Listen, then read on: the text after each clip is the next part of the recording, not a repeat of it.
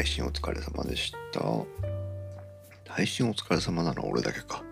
皆さんこんばんは。天気は岡のコーヒーです。前回いつだったかな？ちょっと久しぶりになってしまいました。100第100回。も大事ヤッホーお疲れ。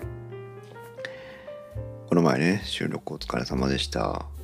収録お疲れ様でしたっていう配信スタートの一言だったんだけどあ違う配信お疲れ様でしたっていうスタートの一言だったんだけど配信お疲れなのは俺だけだったっていうねオチなんですけど。えー、前回ね空気清浄機の回。面白かったね。今日つい先ほど配信をしました。で YouTube ではなかなかセンシティブなね話題でもあるのでちょっと配信しにくいので YouTube に載せたらね確実にあのビューが伸びるんだろうなというテーマではあるんですけど、えー、そこはやめて。せめてあの宣伝だけをしようかなと思って 今夜の小平しです。面白かったね。どうだった？大使ね空気清浄機の回。久しぶりの2時間超えの配信でしたけど、えー、この小平寺だけを聞いていただいていて電気屋ウォーカーをまだあまり、えー、知らないという皆さんにご説明をしました。電気屋ウォーカーであよかったと思う。ありがとう。電気屋ウォーカーという、えー、私たちポッドキャストポッドキャスト番組はもう11年ぐらい、えー、かれこれやってまして、えー、その中で、まあ、家電をねテーマに、えー、いろんなことをこお話ししてるんですけども、えー、本日2021年の7月3日に、えー、つい先ほど配信された回、えー、仕組みを知ればウイルス対策がわかる？空気空気清浄機のやり方2021という配信をしたんですけども、えー、その配信の中でね徹底的に2時間にわたり、えー、ウイルスとは何とか、えー、いう話をしまして空気清浄機の製品の話にはほとんど触れずに、えー、空気清浄機の選び方の話をするという、えー、また暴挙をねやってのけましたけども。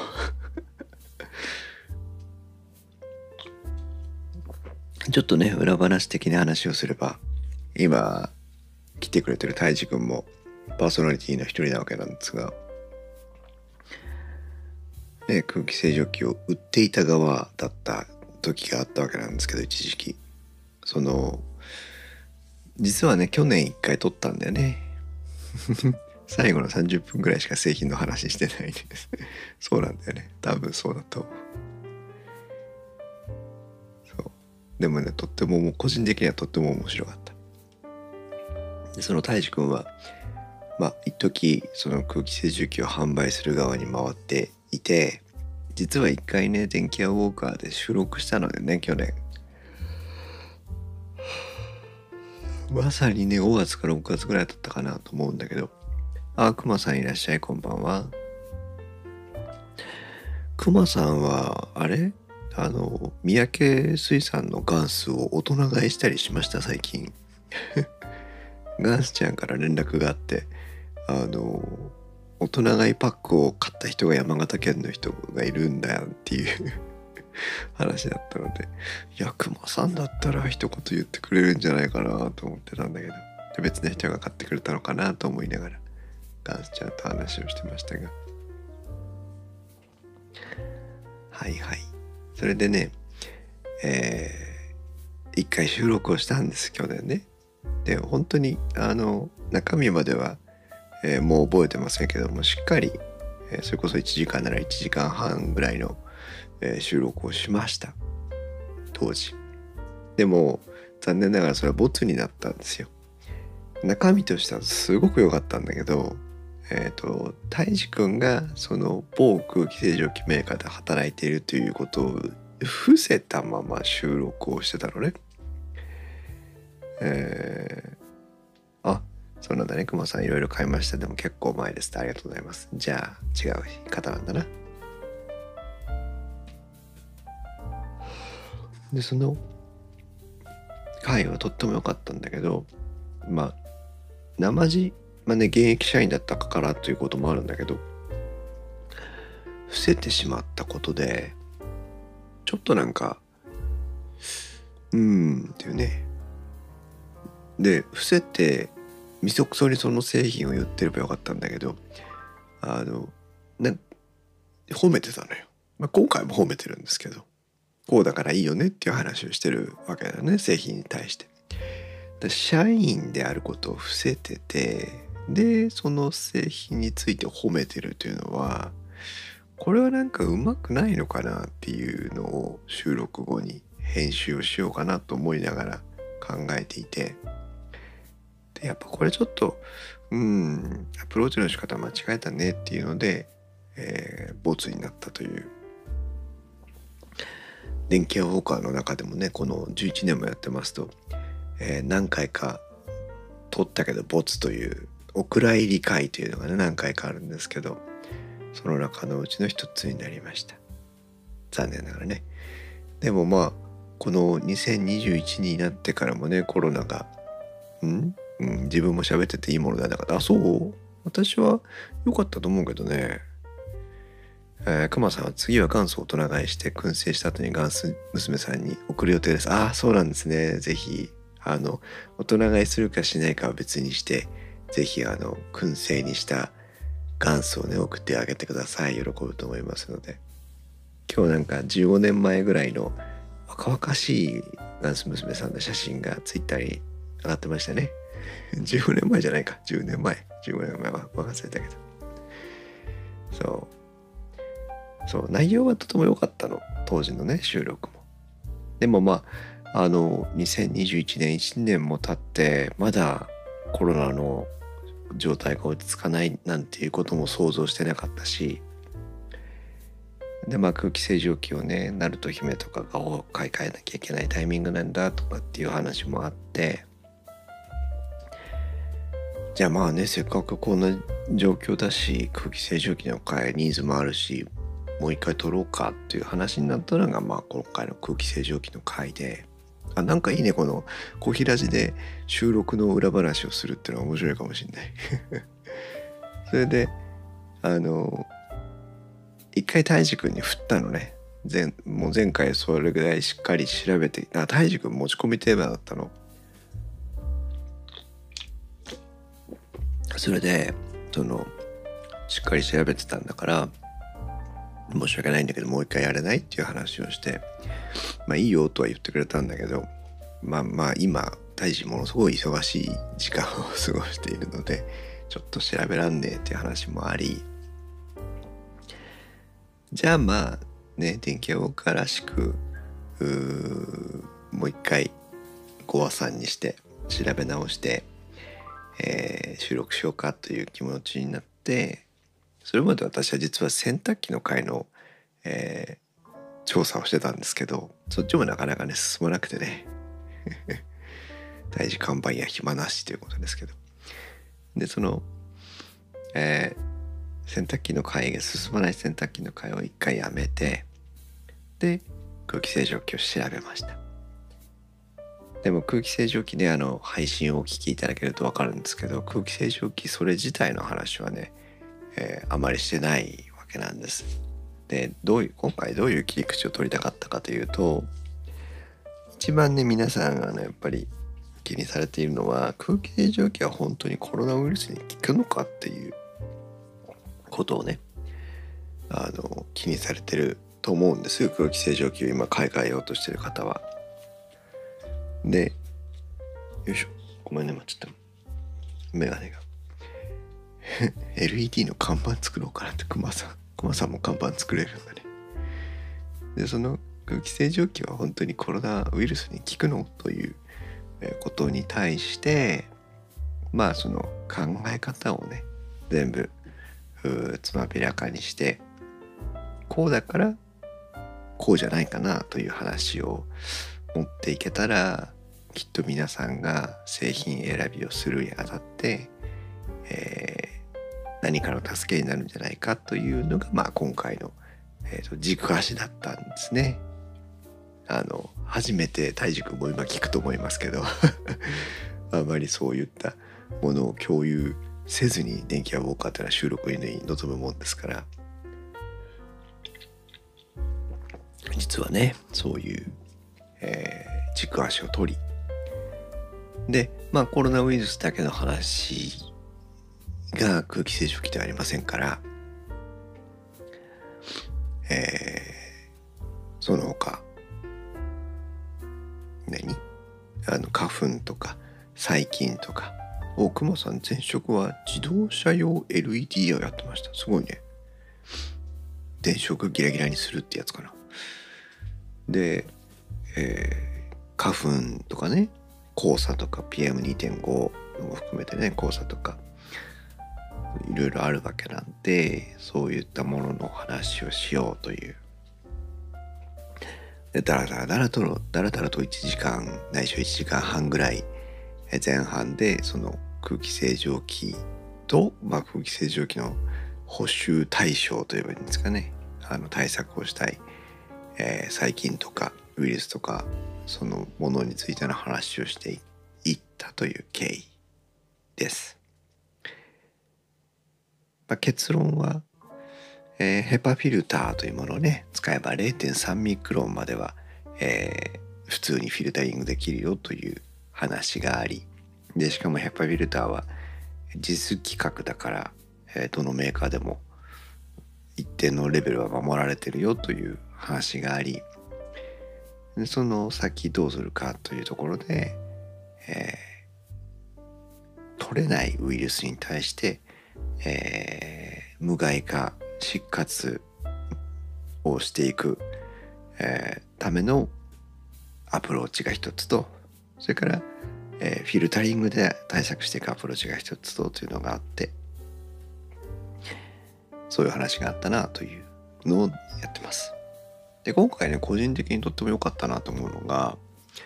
えーと、私は実は今回はダイソンのピュリファイヤーについては、え、ほとんど評価をしてなかったんです。正直な話。あの現物店頭にありましたから見ましたし、えー、カタログも見ましたけどもあのただの扇風機にしか見えなかったのね。でこのでかい扇風機あっても空気清浄機の回の中ではまあ話にならないねということで、えー、紹介はするもののそれ以上ではなかったんです。ただあの泰治君が番組の中で「いやいやダイソンはねこうこうこういうことなんだよ」って話をしてくれてあなるほどというね思ったわけ。だ結果的に空気清浄機としてのダイソンがいいか悪いかって話は別にしてあのやっぱり一人で話してるだけではねわからないことねあるわけですよ。そこに対してこう大志くんとかひまちゃんが愛の手を入れてくれてでまあ情報としての完成度が上がっていくっていうことが今回番組の中であの一つねポイントとしてあったのであ一番こう終わった後満足感があるパターンの電気屋ウォーカーだなっていう気がしていてね。とっても個人的には良かったです。楽しかったです。そういう意味ではブルーエアとダイソンというのは割とあのアプローチの方向性としては同じ方向性を見てるのかなって気がするよね。ただ力技でやるダイソンと、えーえー、静電気をコントロールしてえー、やっていくブルーウェアという違いはあるのかなという気はするんだけどもね面白いですね。ね。姫から鳴門姫からあのあとツイッターで DM をもらってねあのこれこれを買う予定ですっていうのは、えー、教えてもらいましたけどね結局どれになったのかな？っていう気がしますが。で今日は、まあ、ちょっと早い時間にこう開き始めたんですけどつい先ほどねその、えー、空気清浄機の回配信をしまして、えー、一安心したんだけども長らくねこの、えー、と2ヶ月ぐらいかなポッドキャスト iTunes、Apple のポッドキャストのあの管理画面ね、ポッドキャストコネクトというのを私たちは、ポッドキャスターの、えー、何人かは使ってるんですけども、ポッドキャストコネクトがね、Apple Podcast の有料配信、サブスクライブ化の機能の追加のために、管理画面が大幅に切り替わりまして、そう iTunes 問題そうよ。確か。それでねあのめちゃくちゃになったの。めちゃくちゃになったの。控えめに言ってめちゃくちゃになったのね。どういうことがあったかっていうとえっ、ー、とねまず配信時間っていうのがねこの配信は何十分ありますよというのが必ず番組の横に表示されるんですけど iTunes では。その配信時間が全く表示されなくなりそしてえっ、ー、と番組自体が、えーと、全くの新番組として認識されるようになり、えー、それから今まで受けていた番組全体に対する評価が失われ、えー、というのがありましてね。簡単に言うとまあ細々としたものもあるんですけど YouTube でやったら保証問題の大問題レベル本当だよ。本当にそう思う。ね YouTube はすでに収益化されてるわけですからあのね大物 YouTuber で必ずこう検索上位みたいなねところにリコメンレコメンドされてくるようなやつがさあのレピュテーションを失うんだよだって。それは大問題ですよ。もうわび石わび石ですよ本当に。それであのだいぶね、ポッドキャスト、アップルの、あの、ポッドキャスト担当の窓口の方に、えー、メール問い合わせなんかも何回も繰り返しやってたんですけども、何度も何度も同じことを報告をしてたんですが、えー、ようやくね、2ヶ月かけて徐々に徐々にデバッグされてきたようで、今日確認してみたら、え人気作品のところに戻ってきてました。ようやく。これが、もともとあった評価がえーとまあ、評価情報自体は失われていなくて正しく表示されるようになっただけなのかあるいはまあ全員がゼロに戻ってね新しく評価をいいて人気作品に戻ってきたのかは不明ですがとにかく人気作品に戻ってこれました。うん、なのでまあ実は他の問題ポッドキャストコネクトの中だけで言えばあとは相当の問題があってエピソード番号順に並ばないというね相当の問題がありまして、えー、それはまだ残ってるんですが一応リスナーの皆さんの立場からすると、えー、あらゆることが平成に戻ったというので私もようやく一安心という形になっています。ぜひね、あの、電気屋ウォーカーは iTunes のテクノロジーカテゴリーに、えー、登録されておりますので、えー、もし興味がある方は iTunes を、あの、ポッドキャスマホのね、ポッドキャストアプリでもいいですし、けども、えー、ミューテクノロジーというカテゴリーを選択していただきますと、比較的電気屋ウォーカー見つけやすくなっております。はい。今はね、今日、たった今、えー、見てますと、一応人気作品の中には、えー、戻っ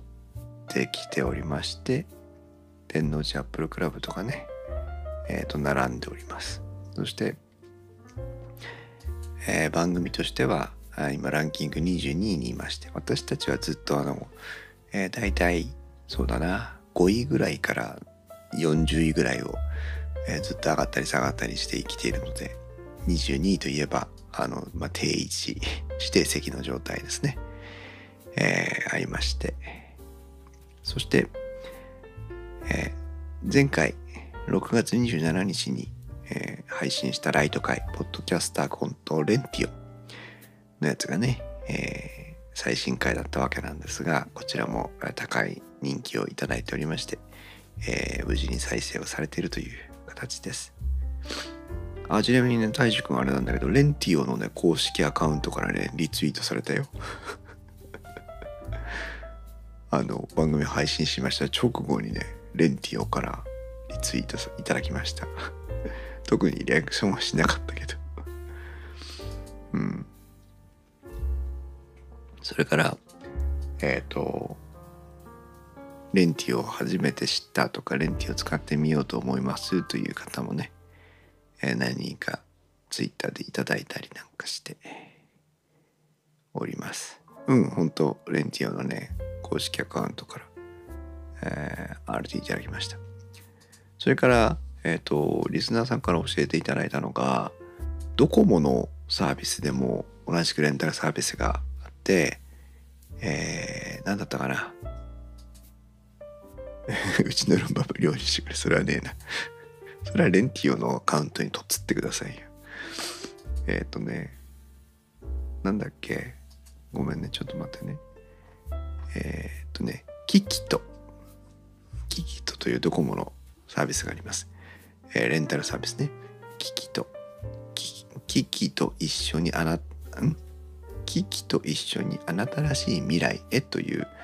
えー、キャッチコピーでキキとというふうに言う。KIKITO というねキキとというサービスですけども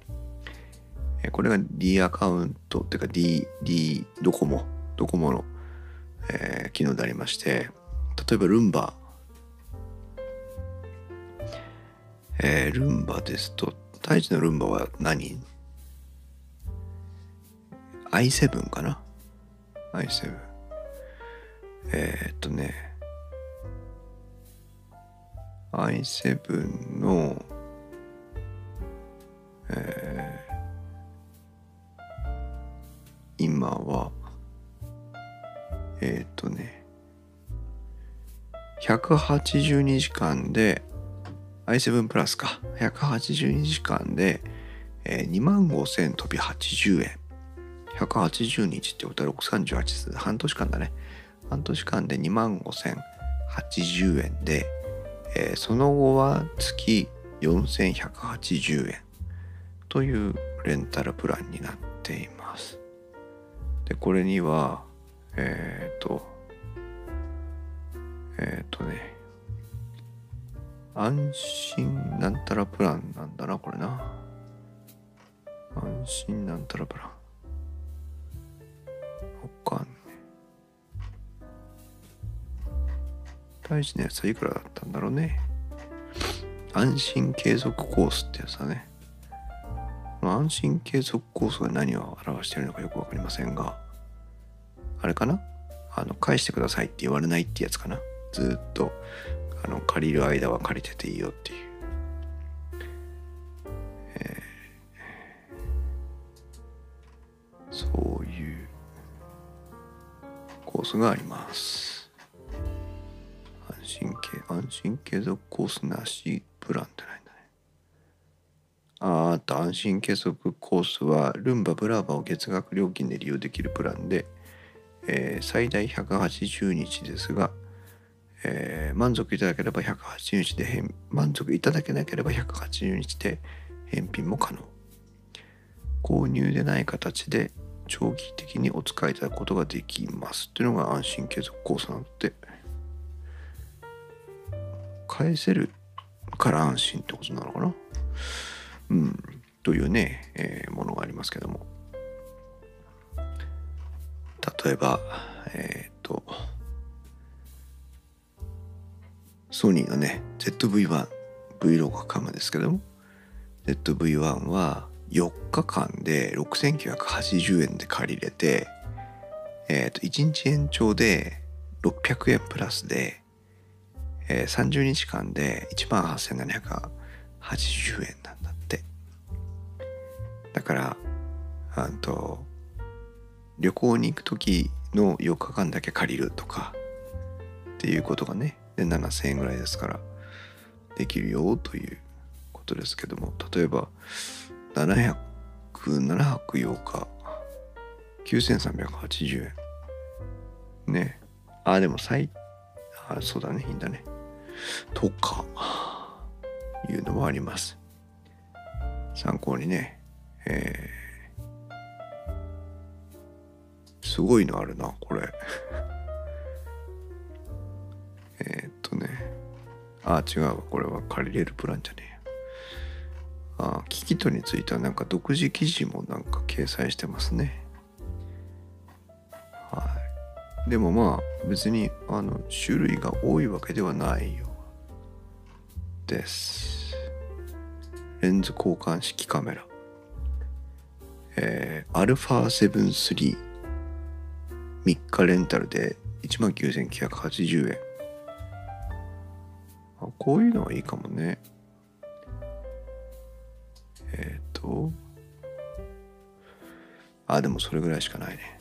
そんなに数は多くないですね。えー、VR ゴーグル。 Oculus Quest 2 3日間3980円うん。オーディオ機器。えー、ソニーのノイキャンヘッドセット。4日間で29,800円。うん。こういうのいいですね。えー、でもまあまあまあまあその程度。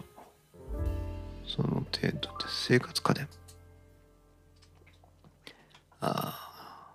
美容家電。はいダイソンヘアドライヤー。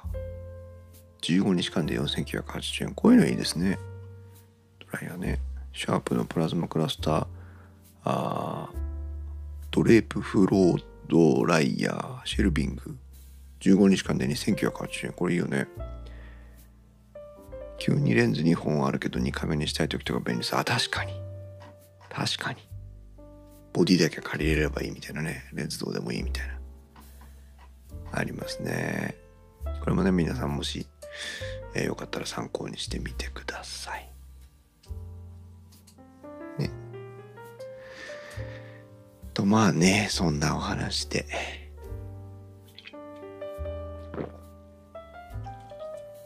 今日はね、えー、レモネードのねお酒を飲んでおります。えっとレモンド監修のハードレモネードこれなんて読むんだろう？飲め。飲めるスっていうのかな、えー、甘酸っぱいレモネード5%のアルコール。これを飲んでおります。美味しいですね。まあ世間はと言いますと非常に今あの太平洋側を中心に雨がものすごい量になってて2日間で1ヶ月分の雨が降るとかいうような状態で確かあの土石流とかもね発生してまして、えー、大変災害に被害に遭われた方にはえー、一日も早いね復帰とあの無事をお祈りしておりますけども。まあねあのなかなかまだ外で歩けない状態ですからそんな時にはポッドキャストを聞いてね、えー、少しでも楽しい時間を過ごしていただけたらいいなというふうにいつもいつも思っております。はあ。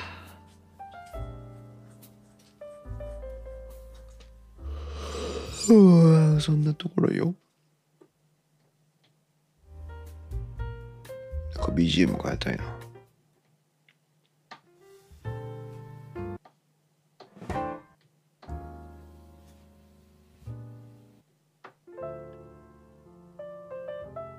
いつもどれだっけ？いつもこれ？熊さん静岡に知り合いがいらっしゃるんですね。心配ですね。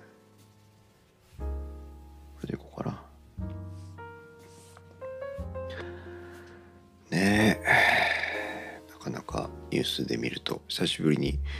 えー、日常生活のタイミングにない時間帯で NHK のニュースを見ましてねあのどういう被害状況なのかなというのを確認したんですけどなかなかね厳しいですな。